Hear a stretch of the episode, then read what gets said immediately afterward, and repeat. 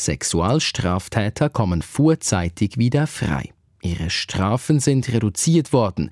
Der Grund ein neues Gesetz.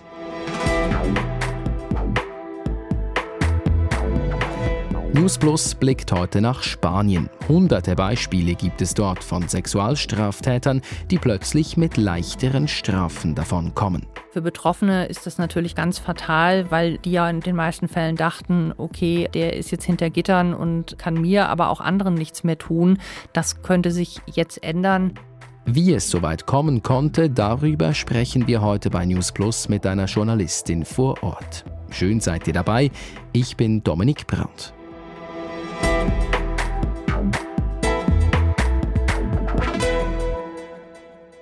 Nur Ja heißt Ja. Nur wenn alle Beteiligten dem Sex zustimmen, ist dieser legal. In Spanien ist dieses Gesetz seit Oktober in Kraft und sollte Opfer von sexueller Gewalt eigentlich besser schützen. Genau diese Gesetzesreform ist aber nun der Grund, weshalb gewisse Täter in Spanien früher freikommen. Da wollen wir genauer hinschauen, und zwar mit ihr. Ich bin Franka Welz, ich bin Hörfunkkorrespondentin, mache also Radio für die ARD, also diesen Verbund der ganzen deutschen öffentlich-rechtlichen Radioprogramme. Und heute beantwortet Franka Welz von Madrid aus die News Plus Fragen. Es geht also um dieses Nur Ja heißt Ja Gesetz in Spanien. Mit dem neuen Gesetz sind nämlich verschiedene Dinge geändert worden. So soll es unter anderem einfacher sein, Täter für eine Vergewaltigung zu verurteilen. Aber für in Anführungszeichen natürlich weniger schlimme Taten sind die Mindeststrafen gesenkt worden, zum Beispiel bei der sexuellen Nötigung. Franka Welz, was gibt es denn für Beispiele, wo diese tieferen Mindeststrafen nun konkrete Folgen haben? Ja, also ich könnte ganz viele bringen, denn ähm, seither haben bisher um die 400 Sexualstraftäter nachträglich kürzere Haftstrafen bekommen. Die haben also über ihre Anwälte Revisionsanträge gestellt und äh, waren damit dann auch ganz erfolgreich, weil jetzt halt die Mindeststrafen für bestimmte äh, Taten niedriger sind. Mehr als 30 davon sind auch vorzeitig freigekommen. Jetzt könnte man sich fragen, wieso geht denn das?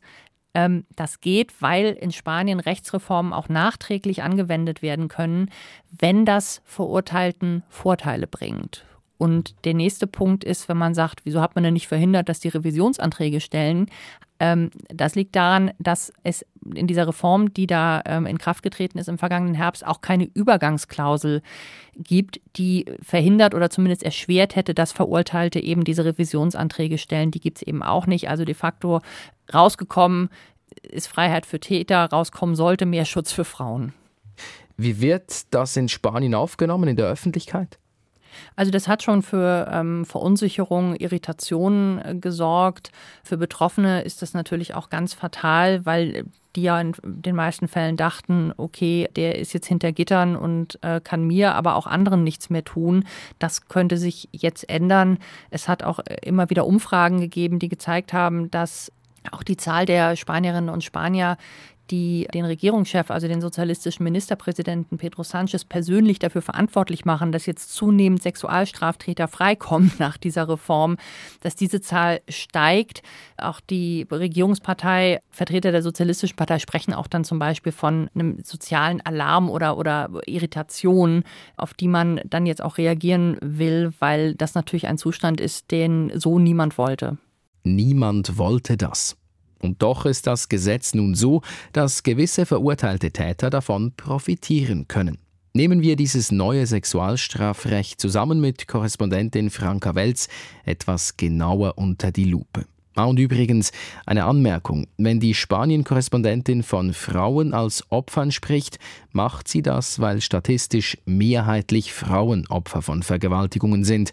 Aber das Gesetz soll natürlich nicht nur Frauen besser schützen, sondern alle Opfer von sexueller Gewalt, auch Männer. Gleiches gilt bei den Tätern und Täterinnen. Franka, was steht denn jetzt genau in diesem Gesetz, das so für Wirbel sorgt? Also da geht es zum einen eben darum, dass man äh, sozusagen das Kernstück geändert hat und gesagt hat, also ohne explizite Zustimmung gilt jeder sexuelle Kontakt als Vergewaltigung. Punkt. Ähm, und dann muss eben auch eine Frau nicht mehr nachweisen, ob sie Gewalt oder Drohungen erfahren hat. Sie muss auch keine entwürdigenden Prozeduren über sich ergeben lassen und zeigen, gucken Sie mal, ich habe blaue Flecken, also mir ist wirklich was passiert. Und damit war dann eben die Idee zu sagen, damit ähm, baut man Hürden ab, damit diese Delikte auch zur Anzeige gebracht werden. Und äh, gibt, und da stehen aber auch noch andere Sachen drin, dass man dann auch die Unterstützung der Opfer intensiviert, dass man die Opfer auch begleitet in diesem Prozess und also da nicht allein lässt. Aber das ist, wie gesagt, wirklich das Kernstück, dass man im Grunde die Beweislast umkehrt und sagt, wenn die Frau nicht explizit zugestimmt hat, dann ist es eine Straftat. Nun ist das aber nicht das äh, konkrete Problem, sondern eben die Senkung der Mindeststrafen.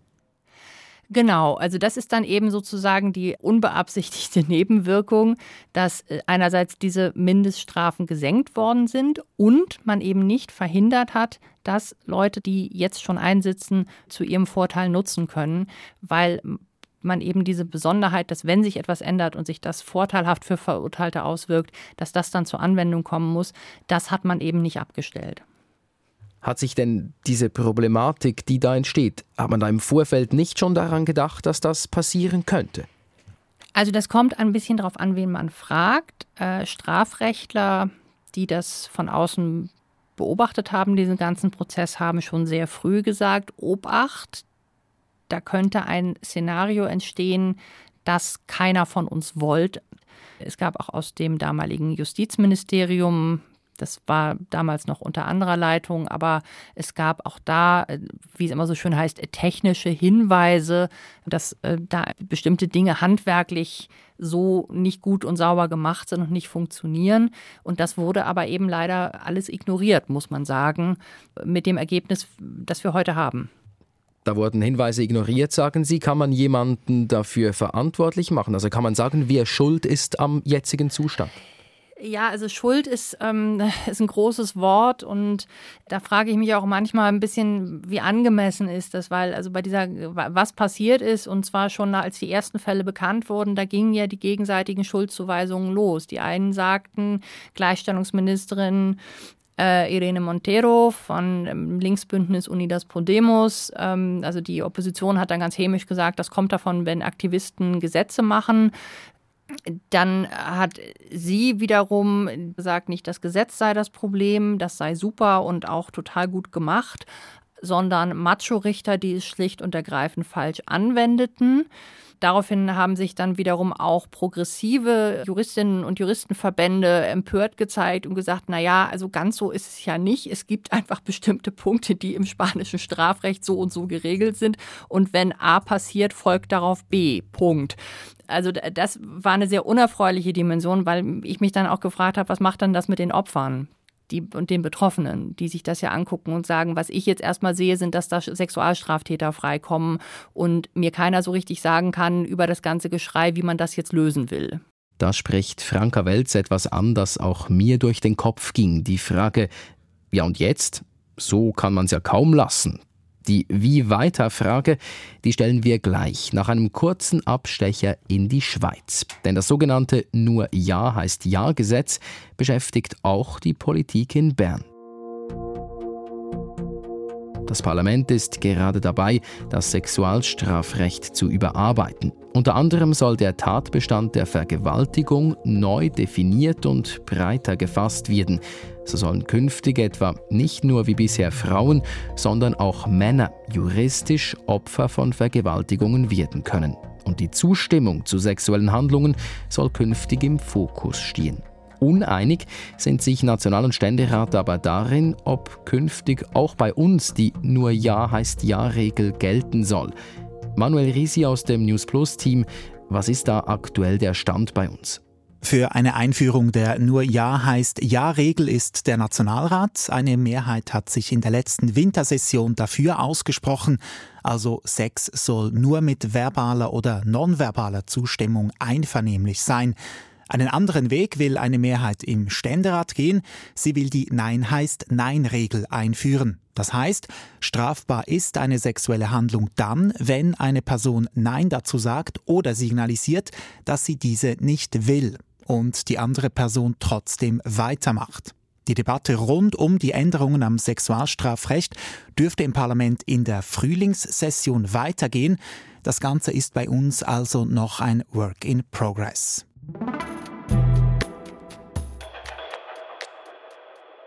Zurück nach Spanien. Dort stellt sich ja eben die Wie weiter Frage. Das Justizministerium und das Gleichstellungsministerium hätten monatelang verhandelt, sich aber im Kreis gedreht, erzählt Franka Welz.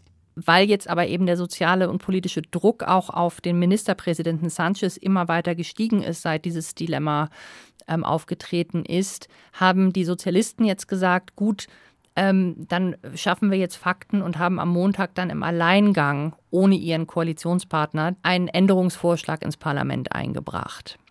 Und der sieht vor, dass die Mindeststrafen, die früher gegolten haben und höher waren, festgeschrieben werden, wenn es eben zu Gewalt oder Einschüchterung gekommen ist.